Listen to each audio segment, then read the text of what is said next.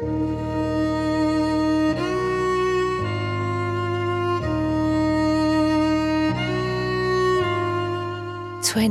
20, 20, mes amis, je peux vous le souhaiter. Bienvenue dans une nouvelle décennie, une nouvelle décennie diodesque. Bienvenue dans le 20e épisode de Diode. Je suis ravie de vous retrouver. J'espère que vous allez bien, j'espère que vous avez passé une belle quinzaine. Si vous nous rejoignez pour la première fois par ici, enchanté d'abord, je vous souhaite la bienvenue.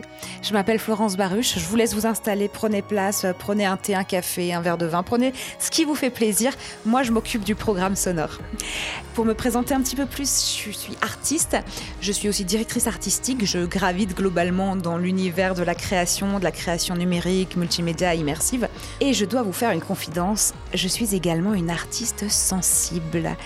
C'est donc avec tous les pores de la peau complètement surexcités que je suis ravie de vous annoncer le nom de l'invité du jour qui n'est autre que la délicieuse Madame Aurélia Monaco.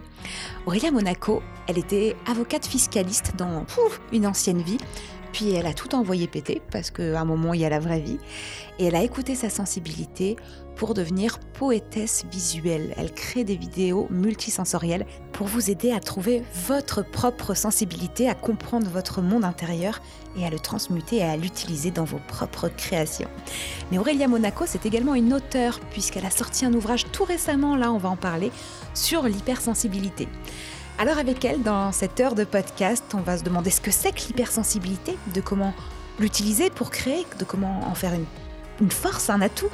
On va se questionner sur la place de la sensibilité chez les artistes et chez les créatifs. On va parler de l'importance de se sentir utile en utilisant la sensibilité. On va parler des outils d'accompagnement qu'Aurélia a développés pour vous aider à développer votre sensibilité. Et puis on va aussi parler des ingrédients de la sensibilité, des rituels de passage de la sensibilité en création. Bref, le programme est tout en douceur, tout en sensibilité pour leur avenir. Je vous laisse vous installer. Prenez place. Bienvenue dans Diode. Un lieu de lumière, de beauté et de musique c'est Diode, le podcast qui cherche la lumière.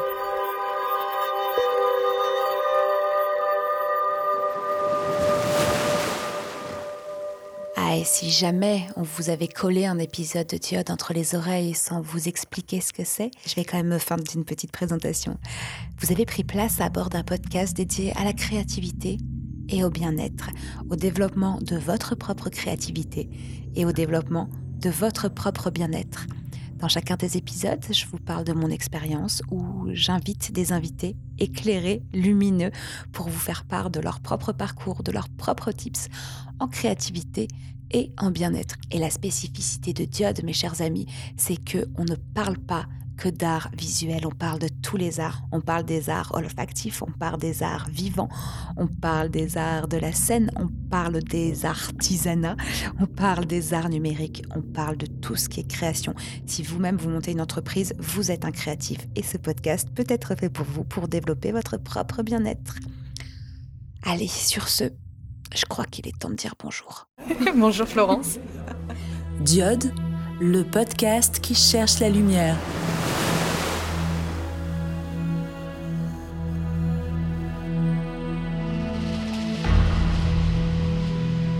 Pour rien vous cacher, on recommence l'enregistrement parce qu'il y a eu un bug technique.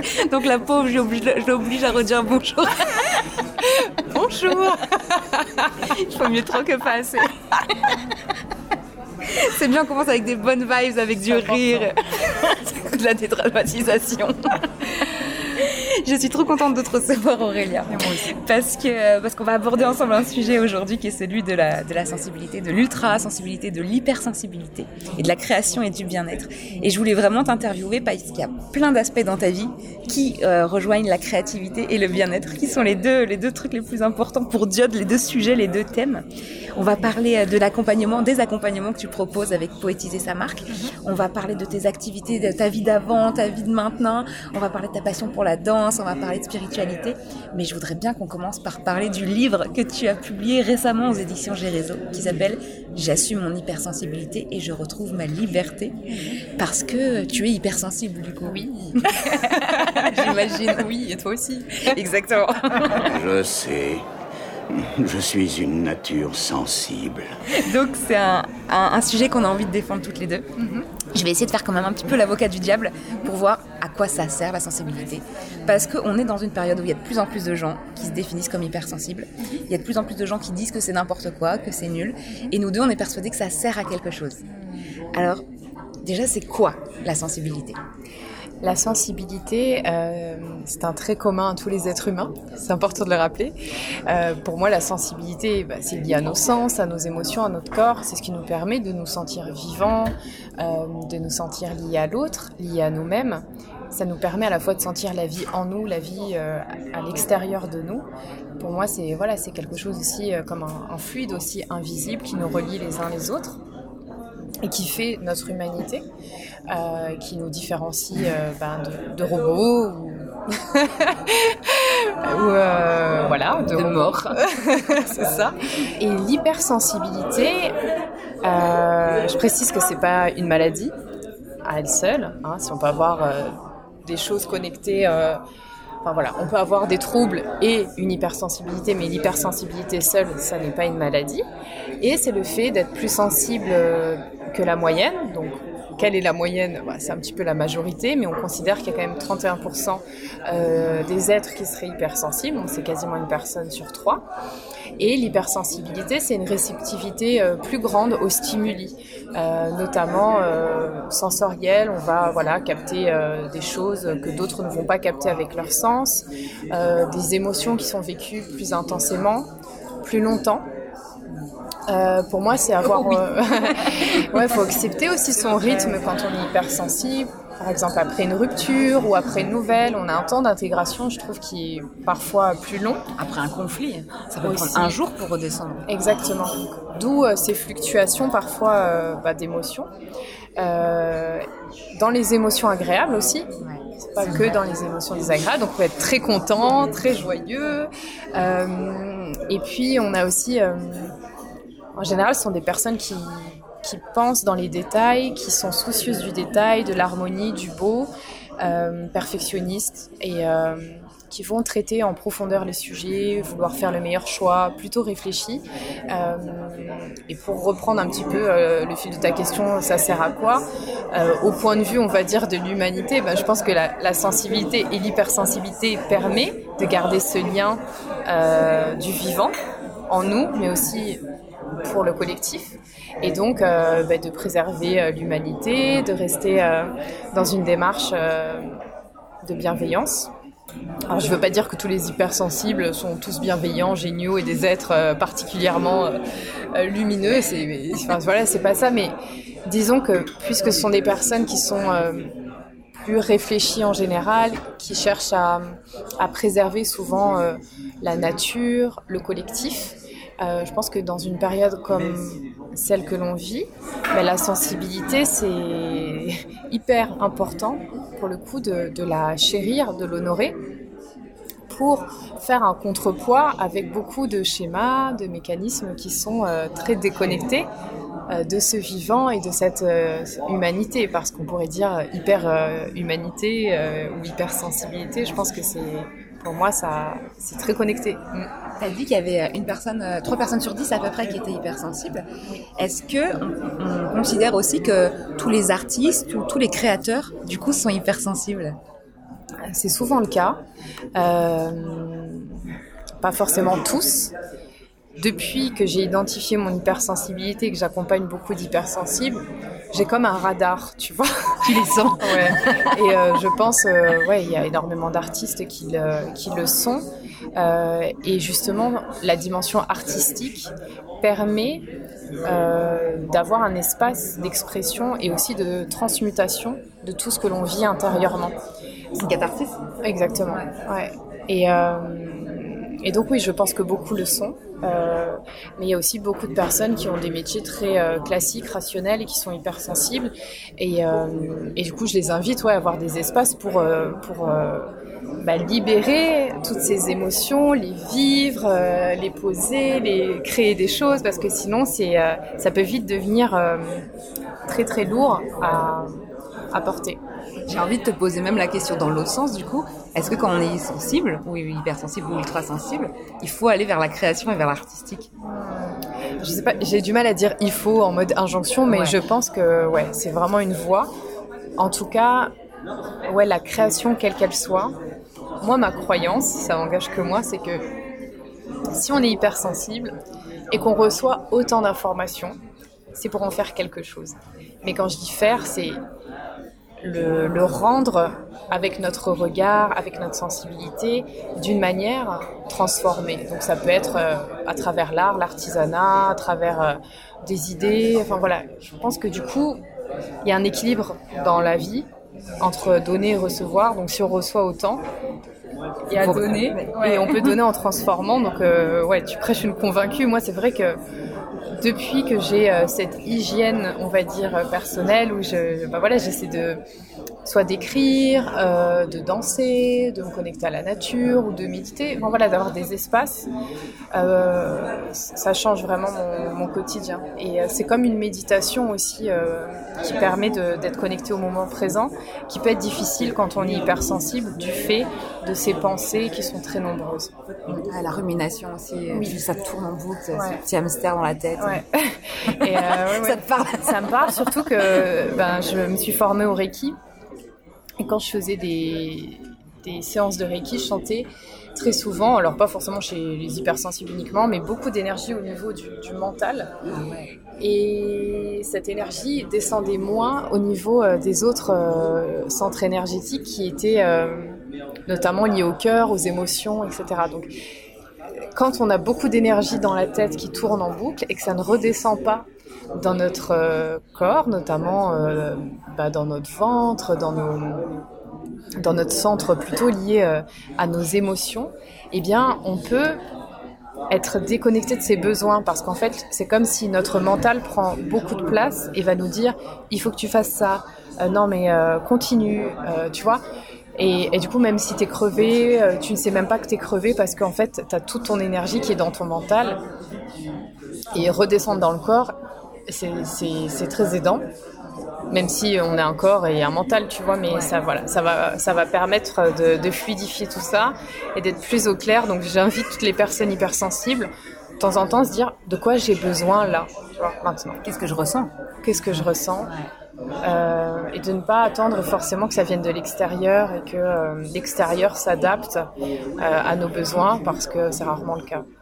C'est hyper intéressant ce que tu dis, ce, ce truc un peu d'anesthésie, un peu corporelle qu'on a. Euh, j'ai passé des années à ne pas sentir mon corps, à ne sentir que ma tête, et c'est la danse qui m'a permis de reconnecter au corps. Et ça m'a même fait comprendre qu'il y avait certaines sensations qui paraissent tout à fait normales, parce que quand on parle depuis que t'es tout petit, que je ne sentais pas, comme par exemple la satiété ou la faim. Il, il fallait que je sois en hypoglycémie pour sentir la faim. Et la satiété, pareil, il fallait que, je me sente euh, presque écœurée pour ressentir la satiété. Comme si mon corps, ma, tête, anesthésiait totalement le reste du corps. Et je, pense que c'est quelque chose qui existe chez toutes les personnes, pas forcément hypersensibles, mais qu'elle c'est un phénomène amplifié chez les personnes hypersensibles. Je sais pas si c'est quelque chose que tu as remarqué aussi. Ouais, j'ai constaté euh, quand même assez souvent, dans les personnes notamment euh, que j'accompagne, un mental tellement présent euh, que les besoins corporels n'ont pas de place pour s'exprimer. Mais c'est aussi souvent parce que dans l'enfance, on n'a pas pu le faire. On, nous a donné l'impression que c'était trop ou pas assez. Enfin bon. Du coup, on arrive avec le mental, puis on est dans une société aussi quand même assez euh, portée sur, euh, sur le rationnel, le cérébral, etc. La productivité. Ouais. Et oui, c'est vrai que c'est quelque chose que j'ai constaté. Et les personnes, parfois, peuvent parler, parler sans s'arrêter, sans même se rendre compte qu'elles tournent en boucle. Et, euh, et, vraiment, quand on parle à partir de la tête uniquement et pas du cœur, ça s'entend. Il n'y a pas la même voix, c'est pas la même intonation. Donc ça, c'est un exercice quand on n'est pas forcément connecté à son corps, ce qu'on ressent.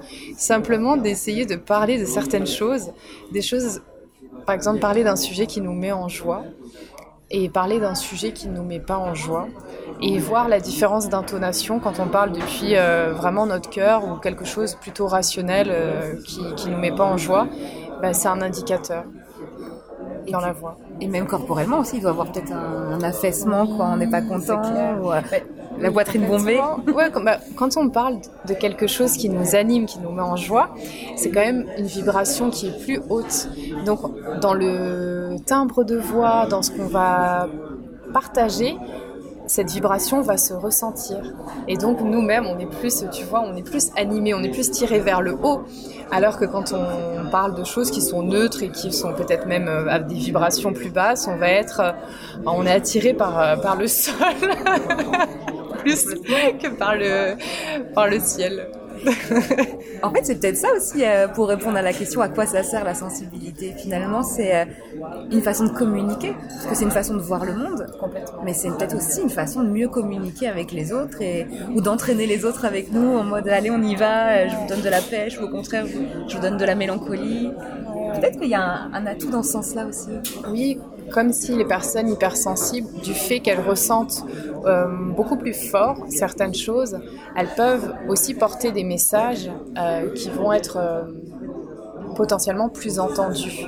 Euh, si elles en sont convaincues. Parce qu'en fait, elles voient au-delà de certains filtres, de certaines couches. Et, euh, en fait, elles vont donner pour moi un petit peu la substance euh, de ce, de ce qu'elles perçoivent. Ou même dans le relationnel, elles arrivent très facilement à capter les personnes au-delà de leurs apparences, de leurs masques, etc. Donc, même dans le milieu du travail, c'est une très forte intuition qui peut permettre de prendre des décisions assez rapides. Et je pense qu'on a beaucoup de leaders hypersensibles qui s'ignorent. qui s'ignorent ouais. Actuellement, tu veux dire Ouais, je pense. Tu penses à qui euh, Je pense pas à des personnes en particulier euh, en tête, mais euh, dans le monde de l'entreprise, je pense qu'il y a beaucoup d'hypersensibles qui mettent toute cette dimension émotionnelle, intuitive de côté. Euh, parce que pas l'espace, euh, ou voilà, elles se connaissent pas assez, ou l'environnement est, est, est, pas adapté, etc. Et en fait, dans ces milieux-là, justement, on a quand même besoin de personnes connectées à leur cœur, à leurs émotions. Et je pense à ça, en fait, à des managers, à des, des hommes, des femmes hypersensibles euh, qui s'ignorent dans le sens où elles pensent peut-être, ils pensent peut-être que pour être un leader, il faut être euh, déconnecté de ses émotions, ce qui n'est pas le cas. Tu penses qu'en politique, il y a des gens sensibles? Ouais. Alors là, franchement, euh, pas vraiment. Disons que je n'ai pas une connaissance, je m'intéresse pas trop à la politique. Je pense que peut-être que Barack Obama est hypersensible. Ah ouais, si. Peut-être ouais. que... Michelle Obama, en tout cas. Ouais, sûrement. Je vois bien... Euh... Peut-être Bill Clinton, hypersensible. En tout cas, là, en France, comme ça, j'en vois pas trop, mais je... tu m'étonnes. Il doit en avoir. On va creuser. en tout cas, dans la tête d'affiche, franchement. Non. Euh... On est plutôt sur des bottes que sur des hypersensibles. Franchement, ouais. C'est euh... des machines. Je suis maire de Paris. J'ai un rôle, j'ai euh, un rôle qui est celui d'agir, de transformer la ville et d'en prendre soin. Mais prendre disent... soin de la ville, c'est notamment faire les travaux mmh. qu'il faut faire. Mon rôle face aux accélérations dans lesquelles nous sommes aujourd'hui, c'était de ne pas prendre de retard. Et nous sommes au rendez-vous. Étrange destin que celui de cette jeune femme, dépossédée d'elle-même, pourtant si sensible au charme discret des petites choses de la vie. Alors après, potentiellement, on peut avoir ouais, des personnes hypersensibles qui, se sont complètement détournées de cette sensibilité pour avoir une carapace et, euh, avancer de manière euh, plutôt euh, déconnectée d'elle-même, dissociée presque d'elle-même. Mais je pense que sur le long terme, ça ne fonctionne pas. Et en général, les personnes hypersensibles n'aiment pas trop les environnements politiques au sens, euh, pas forcément de la politique, mais politique dans le sens stratégique, euh, etc. Apparence business. Ouais. ouais. Donc euh, je pense qu'il y en a, mais là, comme ça, franchement, non, pas trop. Peut-être, ah, je sais pas, Jacques Lang. Ouais. Ouais, pourquoi pas. Vraiment avec des pincettes, hein. mais pourquoi pas. Est-ce que toi, c'est... En tout cas, il y a 30% d'hypersensibles, donc peut-être... Diode. Est-ce que toi, c'était ton cas de, Parce que pour spoiler un peu, euh, avant d'être dans l'artistique, dans la création, dans les activités que tu as aujourd'hui, ensoleillées, pleines de lumière, tu étais dans un environnement, tu travaillais à la défense, tu es dans le droit en fiscalité? Voilà, je faisais la fiscalité internationale des particuliers, des expatriés. Et donc je faisais des déclarations de revenus, des suivis de sécurité sociale, de retraite. C'était assez cool à plein sur plein d'aspects, mais disons que sur le long terme, ça me nourrissait pas, à la fois dans le, la forme, dans le contexte de travail, et aussi sur le fond, où euh, voilà, je je me sentais pas utile, comme je le disais, et je me souviens avoir eu un, responsable qui m'a dit mais si, regarde, t'es utile, tout ce que tu fais pour les, les collaborateurs, et ça les aide, etc. J'ai en fait, je suis probablement utile pour eux, mais je ne me sens pas utile. Et c'est vraiment la différence. En fait, euh, je pense que quand on est hypersensible, on a besoin d'avoir du sens. Et ce sens, il passe souvent par une forme de contribution. À la société. Ouais. ouais. En tout cas, à une cause plus grande que soi. Ah, mais complètement d'accord. Ouais. ouais c'est sûr. Ouais. Ce truc de, de, pas se lever le matin euh, juste pour te remplir le portefeuille, mais en fait, euh, à quoi je sers? Ouais. Je crois que c'est la question qui revient tout le temps, en fait. Ouais. Quel est mon. Pourquoi je suis là Qu'est-ce que j'ai compris qui peut aider les autres Ouais, voilà. À quoi je peux contribuer de plus grand que moi? Comment je peux faire en sorte que la société aille mieux? Mais c'est ce que je dis aussi dans le livre. Il y a une partie qui s'appelle euh, Cessez de vouloir sauver le monde et commencer par vous-même. Parce qu'aussi, je connais beaucoup d'hypersensibles et qui sont à juste titre touchés par, euh, je sais pas, les violences qui sont faites aux animaux.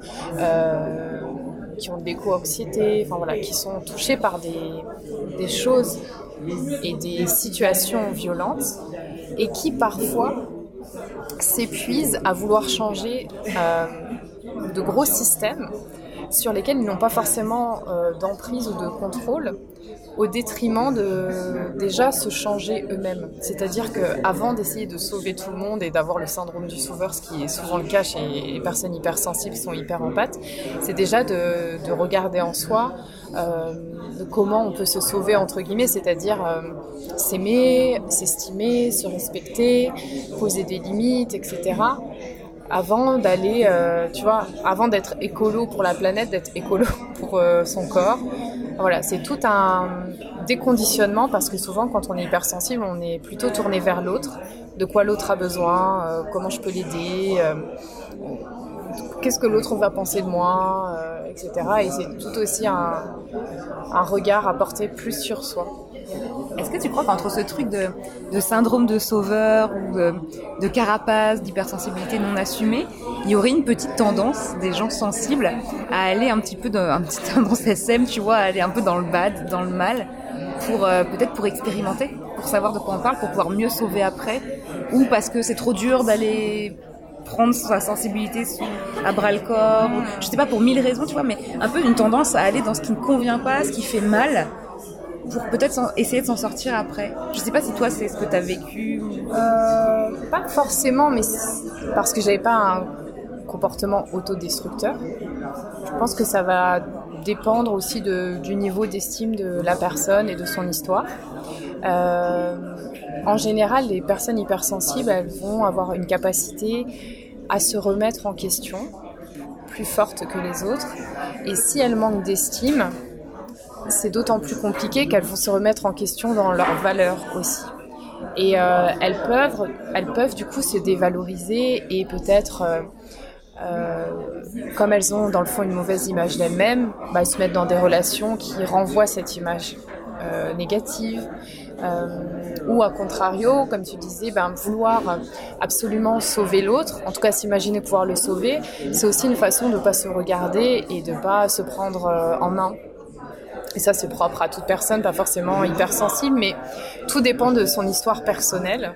Euh, mais c'est c'est pas rare, en tout cas dans les personnes que je rencontre, celles qui n'ont pas reçu suffisamment d'attention, de reconnaissance pour qui elles étaient en tant qu'enfants.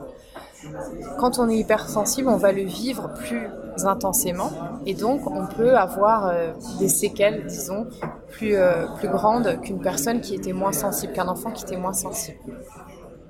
Et alors, euh, ce vide intérieur peut ensuite essayer d'être comblé par l'alimentation, euh, l'addiction, euh, voilà, des choses extérieures. C'est pour ça que c'est toujours important, je pense, de tu vois, retourner euh, en soi, de se faire accompagner pour ça et, et de s'auto-aimer, en fait, de s'aimer, quoi. s'auto-aimer, c'est Maintenant, moi, comme toi, aimer une femelle. Grande image devant les yeux, puis voir les autres. Mais j'étais allée voir il n'y a pas si longtemps un éthio médecin qui m'a posé une question et qui m'a dit euh, Vous vous aimez Aurélia? Et en fait, quand il m'a posé cette question, mais j'ai pleuré parce que j'ai senti que dans ma tête, j'avais envie de dire oui, mais que dans mon corps, ça sonnait vide en fait. Sais, ça résonnait pas. Et, euh, et c'est assez puissant. Donc euh, voilà, se demander est-ce que je m'aime et de juste laisser, tu vois, cette question genre infuser en nous et est-ce qu'on la ressent euh, bah, Est-ce qu'il y a une résonance à l'intérieur de soi ou pas quoi C'est Jean-Michel Transition, parce que tu as parlé d'accompagnement. Il y a un L'hypersensibilité. humour d'hypersensible aussi. Maurice Barthélémy, qui est dans mon livre, qui faisait partie des Rodins des Bois, m'a dit qu'il avait remarqué qu'il y avait un humour d'hypersensible. Et c'est vrai, je pense qu'on aime bien tout ce qui est un peu absurde, décalé, euh, Jeu de mots. second degré, jeu de mots, etc. Non, mais ouf. Des fois, je fais des vannes, les gens ils me regardent en mode, et ils ont même pas le lien, tu Ouais. vois. Je suis genre, mais quand même, c'est hyper simple, je vois pas. La connasse. Donc Jean-Michel Transition. Euh, L'hypersensibilité, donc c'est un, t'es un peu un déclencheur pour toi. Quand tu l'as découvert, t'as quitté, euh, t'as quitté la robe, t'as quitté la défense, t'es parti au soleil, t'as annoncé d'autres activités. Ce livre, donc euh, qui vient de sortir, J'assume mon hypersensibilité, et tu proposes aussi des accompagnements. Et là, on est en, en plein dans, dans la thématique, c'est-à-dire que tu aides les gens à finalement trouver leur sensibilité pour créer des choses Ouais. et, et développer la sensibilité de leur marque.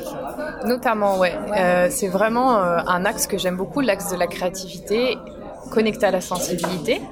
Euh, parce que je trouve que c'est comme un vivier euh, riche pour puiser dans sa propre sensibilité, dans son propre monde intérieur, dans son imaginaire, et justement le partager d'une forme créative, notamment au travers euh, bah, ça peut être des créations artistiques, ça peut être des peintures, ça peut être des expériences, ça peut être son entreprise, euh, ça peut être euh, enfin plein plein de choses en fait, mais vraiment replonger en soi, connecter à sa sensibilité. Et je suis persuadée que si on a une sensibilité qui est très forte, un monde imaginaire qui est très riche, euh, ben voilà, c'est comme une bibliothèque euh, dans laquelle on peut puiser.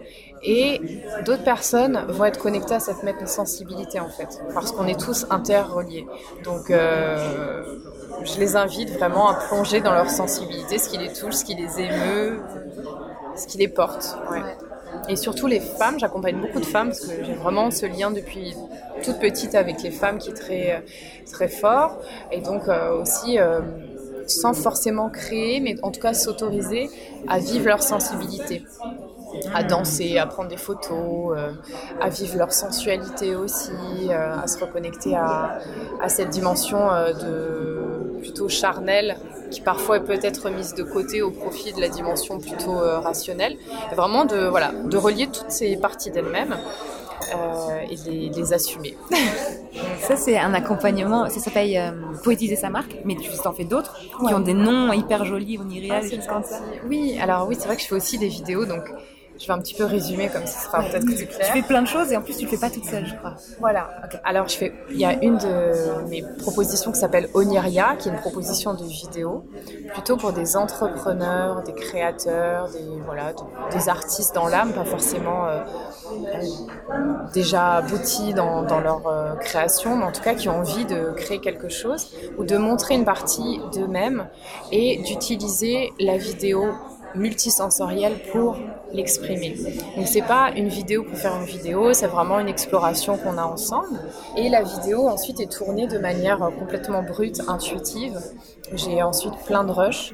Euh, je rajoute peut-être euh, la voix de la personne, des mots, des détails.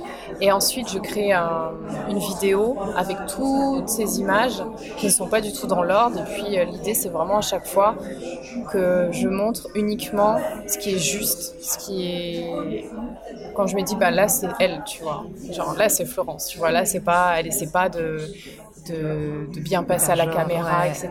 Et c'est toujours genre, ah, c'est deux secondes. Et ça, c'est aussi l'hypersensibilité qui me permet de voir, ah, là, on est dans le, dans le juste, dans, dans le cœur, dans voilà l'authenticité. Ensuite, j'ai euh, notamment poétisé sa marque que je co-anime avec euh, Céline Bourra, qui est dédiée aux entrepreneurs, aux intrapreneurs, qui, euh, ou même aux salariés qui veulent parler au cœur, parler au corps et assumer leur puissance parce que très souvent, il y a une partie qui est mise de côté et surtout chez les femmes, voilà, de libérer leur parole euh, au travers de leur marque. Euh, j'ai aussi un autre euh, accompagnement qui s'appelle Solaré, qui est pour les femmes. Et là, c'est plutôt pour déployer toute la dimension sensorielle, la créativité, sans but particulier, c'est une exploration. Et, à la fin, il y a une vidéo aussi qui va venir, qui est plus courte, qui va venir ben, exprimer leur propre sensibilité avec des images d'elles, des mots d'elles et euh, aussi pour changer euh, leur regard sur elles-mêmes et porter un regard euh, plus doux du fait de mon regard sur elles qui est bienveillant. voilà, ça fait comme une, une alchimie et, et, ça les aide beaucoup. Tu as dit que c'était une vidéo multisensorielle mhm. Je me suis dit, j'ai plein, plein de rushs. en fait, j'ai des très courts moments. J'aime beaucoup les détails, donc je filme des détails, un regard, des plantes, un sourire, etc. Et puis, euh, je peux avoir euh, évidemment une musique. Euh, je peux demander à la personne de m'envoyer un texte qu'elle peut écrire. Il y a vraiment toute une partie invisible qui est rendue visible comme s'il y avait de la sensation quand on regardait la vidéo. En tout cas, c'est comme ça que je le vis.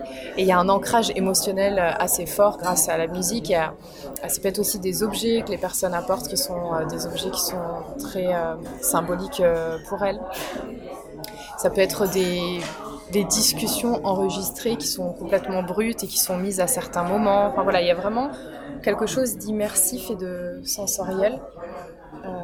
Est-ce que tu as un de brut est-ce que tu as un peu des ingrédients de la poésie, euh, genre les trucs un peu factices, genre euh, des miroirs, de la fumée, des fleurs Ou c'est plus dans la façon de construire que tu vas trouver tes ingrédients? Euh, C'est plus dans la façon et dans le cadre dans lequel on va tourner. Donc la nature, vraiment, moi, ça, ça m'aide beaucoup. La nature, le soleil, les fleurs, j'aime beaucoup les fleurs. Et puis l'émotion, c'est vraiment l'émotion. mais plus la personne sera dans un cadre agréable pour ses sens, plus elle va pouvoir être euh, ouverte et, euh, euh, dans cette multisensorialité. C'est sûr que si on la met dans le métro, collée à d'autres personnes, elle aura moins d'espace pour s'ouvrir. Donc il y a aussi le contexte et ce qu'elle est en train de faire. Comme je te disais, c'est aussi pour des entrepreneurs. Donc admettons, je peux te filmer en train bah voilà, de préparer tes podcasts, d'interviewer des gens, d'être toi-même en fait, tout simplement. En fait, tu vas comme créer, euh, alors j'aime pas le mot faille, mais des ouvertures qui vont permettre à l'essence des gens d'émerger. ouais, exactement, d'immerger. Ouais. En fait, tu, révèles le monde, tu lui enlèves sa couche de superficialité, là, de relou, et tu fais aller les gars maintenant montrer vos couleurs. C'est ça. Mais euh, ça marche qu'avec les personnes qui sont prêtes à le faire et qui en général ont fait un petit travail euh, avant de dépouillement et qui veulent bien en fait se montrer telles qu'elles sont, tu vois. C'est pas facile. Hein. Alors, il y a le désir et des fois, ouais, c'est pas facile, surtout quand t'es filmé, parce que, bah, voilà, tu, tu veux. Euh, c'est un reflet du, du jugement qu'on projette sur l'autre. Donc voilà, c'est pas forcément évident, mais plus, euh, plus la personne a l'envie, mieux ça se passe, et plus elle est dans le contexte dans lequel elle se sent à l'aise et connectée à son cœur, mieux, mieux ça se passe. C'est sûr que si euh, je filme quelqu'un qui adore la peinture, ben, il est dans son flot en fait, donc euh, il oublie un petit peu le, regard euh, de la caméra. Diode, le podcast qui cherche la lumière. Est-ce que par rapport aux accompagnements que tu as déjà fait, tu as senti déjà les, les changements que ça avait sur la société? Oh euh... Ouais. Alors, euh, bah, comme je suis un, peu euh, beaucoup hypersensible, j'ai avoir tendance à minimiser, euh, etc. Avoir mon petit tir intérieur qui dit bah non. Mais je pense quand même, alors sur la société avec un grand S, je sais pas, mais dans certains contextes, ouais, clairement, parce que bah, j'ai des trucs qui me viennent. Genre, j'ai fait un, un webinaire sur l'hypersensibilité au ministère de la Justice. Donc je me dis, voilà, c'est dans des endroits quand même euh, qui, pour moi, étaient euh, assez euh, carrés, dans lesquels ces sujets n'étaient pas forcément amenés. Ça m'ouvre aussi des portes pour proposer ce sujet-là pour des managers en entreprise. Donc ouais, je pense quand même, je mesure pas forcément tout parce que j'ai pas de de process de suivi de tout ça, mais oui, clairement, euh, c'est clair qu'il y a un impact dans le cœur des gens. Et plus les gens se reconnectent à leur cœur, à leur lumière, et forcément, plus ils s'inspirent d'autres à le faire, et c'est un cercle vertueux. Toi, chez toi, ça a révélé quoi quand tu t'es fait ce processus? T'as découvert quoi de toi-même? Bah, tellement de choses que j'imaginais pas. Déjà d'être créative, je pensais pas du tout être créative. bah non, comme je t'ai dit, je bossais à la défense, j'étais sur Excel toute la journée. Et enfant aussi, j'ai jamais trop euh, eu d'activité euh, artistique, euh, sportive, donc j'étais euh, beaucoup dans ma tête. Donc par exemple la vidéo, j'ai bah, découvert déjà en explorant sur moi-même, en faisant une vidéo un petit peu thérapeutique pour moi. Donc j'ai découvert en expérimentant et vraiment grâce à l'entrepreneuriat, comme j'étais dans une reconversion professionnelle, j'avais pas envie de me lancer dans une nouvelle activité en faisant ce que j'avais fait dans le droit, c'est-à-dire ben, suivre ce que les autres faisaient en me disant les autres savent mieux que moi. Là, je suis vraiment allée euh, à l'intérieur de moi, j'ai pris le temps de me demander mais qu'est-ce que j'aime, qu'est-ce qui me touche? Bah, C'est l'écriture, la poésie, la danse, les femmes. Bon, je voyais pas trop le rapport, etc. Mais plus j'ai expérimenté, bah, plus j'ai découvert que j'avais un monde intérieur très riche et que c'était une source inépuisable pour créer, pour me renouveler, pour me sentir vivante, pour m'assumer. Euh, voilà, c'est vraiment, euh, pour moi, c'est une porte sur l'âme en fait, une porte d'entrée sur l'âme. La spiritualité, si on va plus loin, c'est c'est un lien pour toi avec la sensibilité Il y a une passerelle entre les deux Ouais, complètement. Qui parfois n'est pas évidente parce que euh, on peut euh, bloquer ça en n'étant pas connecté à son corps. Mais pour moi, la spiritualité, enfin tout est spiritualité dans le sens où le simple fait qu'on est vivant, c'est déjà euh, exceptionnel. Et la sensibilité en fait partie. Et pour moi, la sensibilité peut nous connecter à notre vibration euh, originelle, notre âme, notre cœur. Et donc, c'est un moyen, c'est comme, je le vois comme euh, un canal pour se connecter à son âme et d'incarner ben, son âme concrètement dans son corps avec ses émotions, avec ses sens. Donc, euh, ouais, c'est pour moi, c'est comme une passerelle en fait entre l'invisible et le visible. Et grâce à cette sensibilité, si on l'écoute, si on la laisse, si on laisse ce canal, tu vois, euh, euh, bah, si on laisse les choses passer par ce canal, effectivement, bah, on fait un lien comme ça entre l'invisible et le visible. Et donc entre le monde euh, invisible et le monde visible. Et les deux, pour moi, sont la spiritualité. Tu vois, c'est c'est pas parce qu'on est dans du tangible que c'est pas spirituel, c'est pas parce qu'on est dans l'invisible. Euh, Enfin, il n'y a pas que l'invisible qui est spirituel. Donc voilà, je, pars un peu dans tous les sens, mais, je pense que la sensibilité est une, et les émotions, c'est une façon d'incarner notre euh, âme dans notre corps et de la rayonner euh, dans notre incarnation euh, terrestre en fait. Je pense que c'est compliqué de ne pas être connecté à sa sensibilité pour se connecter à sa spiritualité. C'est voilà, c'est une passerelle. Ça va ensemble en fait, c'est l'un avec l'autre. Voilà. Et euh, toi, tu fais, quel- tu m'as dit que tu fais quelque chose. Je crois pas que ça soit une activité professionnelle, mais tu danses. Ouais, je danse. Tu te connectes à ton âme quand tu danses. Ouais, complètement. Pour le coup, c'est vraiment, euh, c'est, j'ai envie de te dire presque le seul moment où je me sens vraiment vivante. Ah ouais. C'est vraiment, euh, quand je dis vraiment vivante, euh, bon, il y a plein d'autres fois, mais dès que je danse, je me sens présente euh, dans le sens où je suis plus dans ma tête, je regarde pas l'heure, je me demande pas euh, ce que je vais faire après, j'oublie mon téléphone. Enfin voilà, il y a vraiment ce truc de je suis présente, surtout quand quand, bon, quand je prends des cours que j'aime bien, mais aussi quand je danse librement. Et si je danse librement dans la nature, là, je suis vraiment, euh, je suis au max. Je, voilà, je suis hyper bien. Et, euh, et donc, ouais, c'est vraiment une, forme de méditation euh, active pour moi, qui me permet de faire circuler l'énergie. Et des fois, quand je suis trop dans ma tête, en train de travailler, je fais une pause, je mets de la musique, je danse, et puis euh, ça repart, tu vois. Ça me donne vraiment de l'énergie. Est-ce que tu as ce truc aussi d'avoir l'impression que c'est la danse, c'est la reconnexion euh, avec euh, la femme, avec la sensualité, avec le sacré, mais avec ton âme, avec ton cœur, ce que, ce que tu as été cherché par la sensibilité, mais en fait, tu peux aussi aller chercher par, euh, par le corps, par le muscle, par le mouvement? Ouais, complètement. Oh ouais, bah, pour moi, c'est vraiment surtout la danse libre et avec de la musique qui me touche sans savoir pourquoi, mais ça me touche. Donc du coup, c'est en forme de résonance avec mon corps.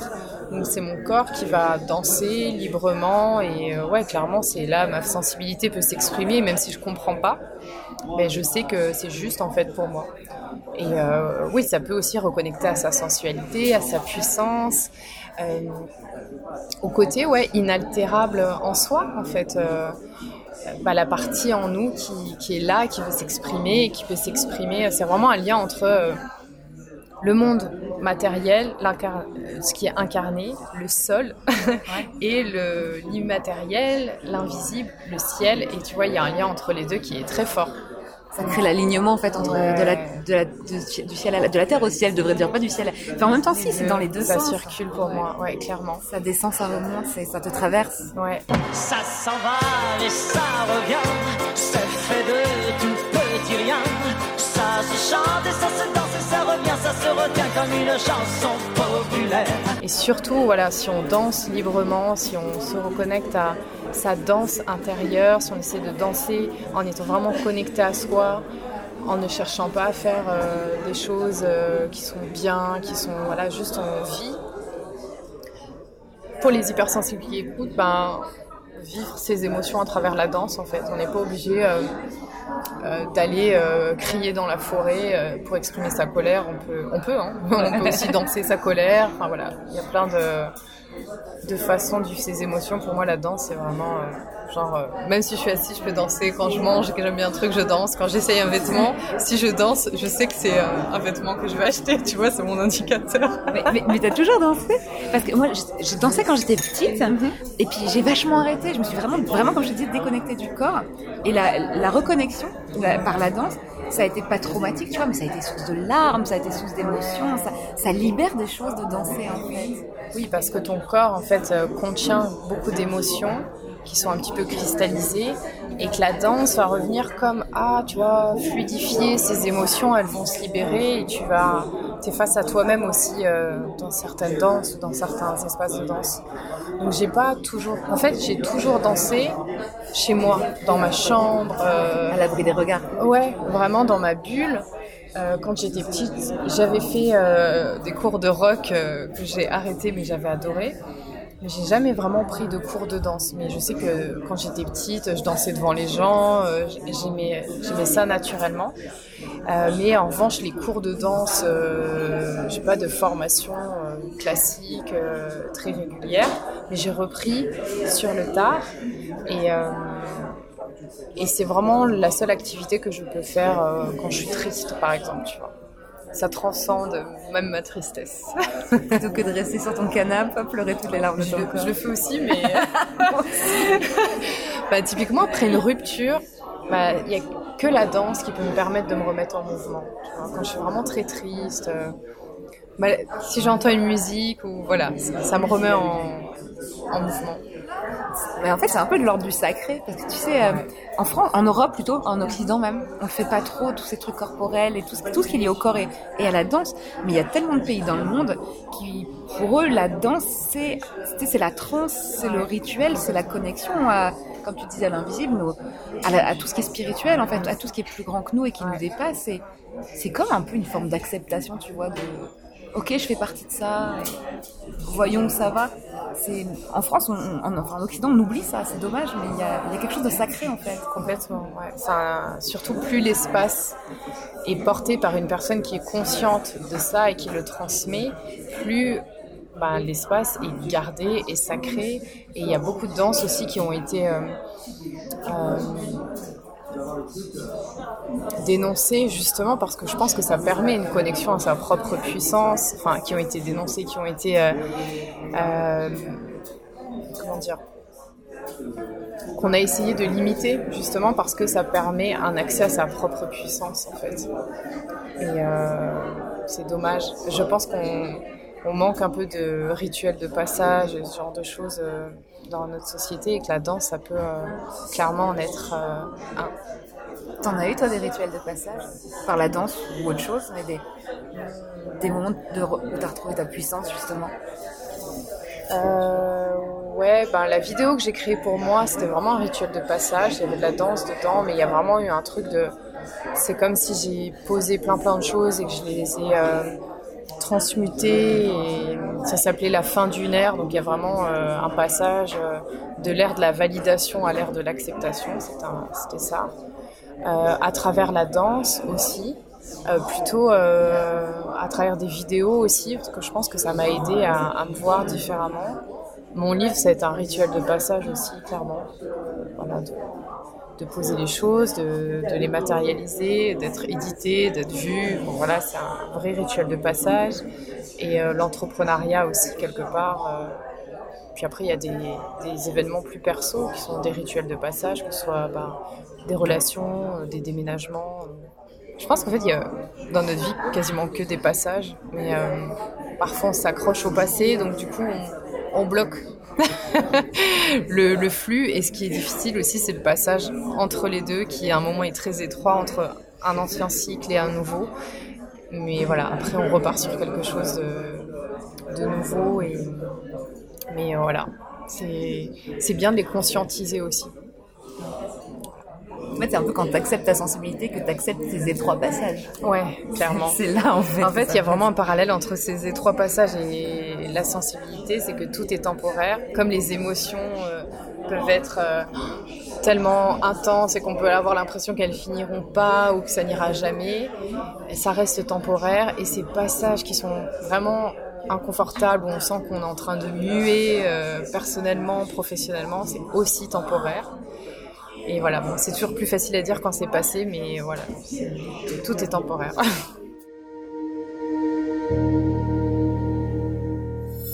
Diode. Pour finir le podcast, je pose toujours deux questions aux invités, qui sont les deux questions de la fin, que je t'ai déjà soumises euh, en amont. Qu'est-ce que je vais choisir? Ah oui, le choix, c'est très compliqué chez les personnes hypersensibles. Est-ce qu'on commence par euh, une recommandation culturelle que tu pourrais faire euh, aux auditeurs de Diode Euh, une recommandation culturelle. euh, euh, quand j'étais en quête de sens et que j'étais avocate, j'avais une chaîne sur YouTube qui s'appelle Tistria, qui m'a beaucoup aidée. C'était une chaîne avec des, documentaires sur la spiritualité, des gens qui ont vécu des sorties de corps. en fait, c'était hyper bien fait et ça m'a vraiment ouvert sur euh, toute une autre façon de vivre la vie et, euh, ça m'a beaucoup aidé. Donc euh, je me dis voilà, s'il y a des personnes qui, qui se sentent étriquées, bah, en tout cas c'était une porte pour moi. Il y a aussi la danse dont j'ai parlé. on était à l'heure à côté du centre de danse du Marais, donc rien que regarder tous les cours qu'on a au centre de danse du Marais quand on est à Paris ou euh, voilà, se regarder euh, des, cours de danse près de chez soi, de danse libre. Il y a la danse des cinq rythmes aussi qui, euh, qui est assez puissante. euh, c'est une danse justement où tu passes par plusieurs rythmes, qui est un peu à l'image, c'est un peu une allégorie de la vie, de tous les passages qu'on peut avoir dans la vie, dans les cycles, dans les saisons. Et tu traverses toutes ces, différentes danses, ces différentes émotions de manière libre, tu es guidé par une prof, pour ensuite euh, avoir un relâchement et, euh, vivre euh, toutes ces émotions. Ça, c'est pas mal aussi la danse des cinq rythmes. J'ai fait une vidéo aussi sur une personne qui, qui a exploré la danse des cinq rythmes.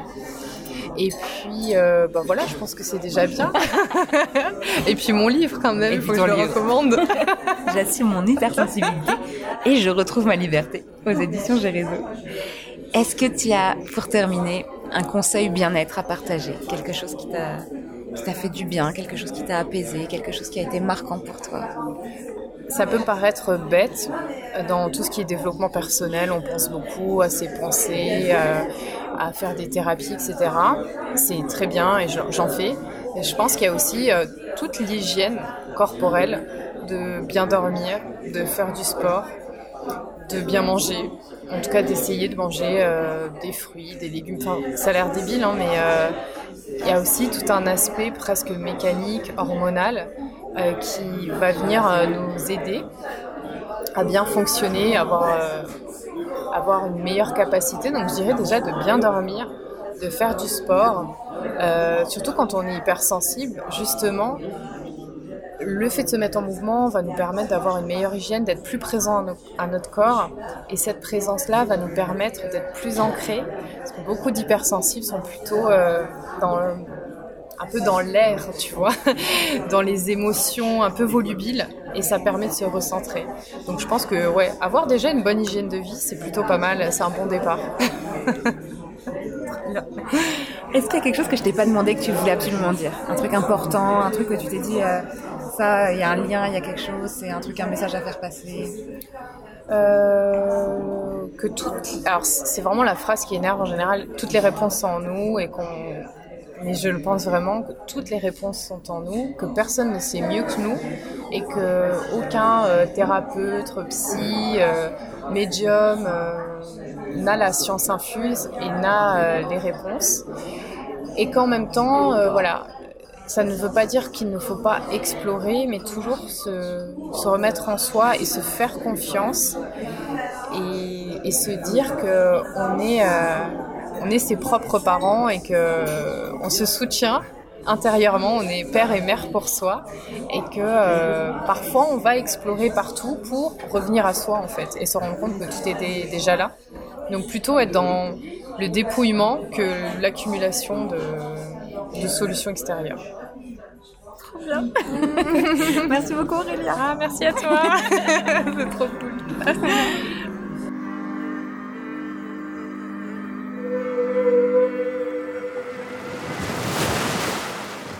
C'est Diode. Je sais jamais vraiment sur quel ton finir le podcast parce que j'aime bien parler avec une voix un petit peu sensuelle et, vous souhaiter une bonne quinzaine et, et vous embrasser pour, euh, pour vous donner plein d'amour pour les jours à venir. Mais euh, si vous avez bien écouté ce podcast, ce podcast euh, j'ai disséminé un peu des blagues sonores à plusieurs endroits et je crois que ce serait mentir de dire que je n'ai pas un esprit taquin et mutin ces jours-ci et que, je suis l'esprit blagueur. Donc j'ai pas trop envie de prendre une voix sensuelle pour vous souhaiter une bonne soirée. J'ai plutôt envie de vous faire un hey, tagada de soin de soin. Prenez ça comme de l'amour. Prenez-le comme vous voulez. Après tout, l'important c'est que vous vous sentiez bien. J'espère en tout cas que ce 20e épisode de Diode vous a beaucoup plu. Si c'est le cas, N'hésitez pas à vous abonner au compte Instagram de Diode, Diode Podcast, à suivre le podcast sur la plateforme d'écoute de streaming de votre choix, Spotify, Deezer, Google Podcast, Amazon Music, Apple Podcast, celui que vous voulez, on est partout. N'hésitez pas à mettre des commentaires aussi, à mettre 5 étoiles. En gros, bah, vu que je vous demande pas d'argent, mettez des étoiles. C'est quand même plus cool de payer avec des constellations que de payer avec euh, l'objet sonnant et trébuchant du capitalisme. Enfin, bon, voilà. Moi, je dis ça, je dis rien. Après, j'ai rien contre l'argent. hein. Si vous avez envie de me faire un chèque, je pense actuellement à monter une fondation.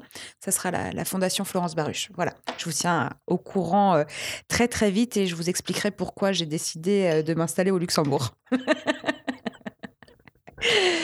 On va se retrouver. si un jour le fisc tombe là-dessus. Non, je plaisante.